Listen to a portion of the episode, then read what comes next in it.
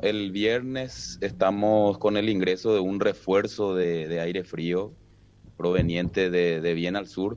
Es el boletín que emitimos, el que están presentando. Estamos con mínimas que se aproximan. Eh, el viernes quiero aclarar que ingresa esa masa y el viento va a ser una condición muy singular.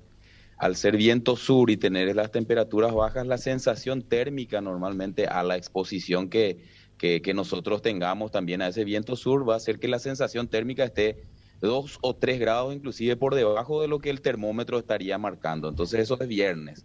Sin embargo, sábado ya la señal de que ese aire que avanzó, que cubre ya a ese día nuestro territorio, cubriría, cubrirá ese eh, aire de nuestro territorio, entonces ahí empieza a descender la temperatura Mm, por el tema radiativo, es decir, si tenemos nubes, tal vez tengamos un efecto invernadero, pero estamos previendo de que probablemente esté parcial nublado o escasamente nublado, entonces eso va a hacer que a la noche se enfríe muchísimo el aire y las extremas, de hecho, verán ahí en el boletín, las extremas caen por debajo de 10 grados, luego en principio el mismo sábado y el domingo ya por debajo de 5 grados y en el sur tenemos por ello la, la señal o el toque de atención, la advertencia de posibilidad de heladas y escarchas.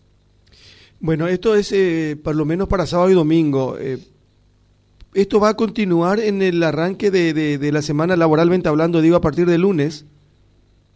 Sí, sí, sí, se mantiene hasta el mismo lunes el, este, este ambiente frío.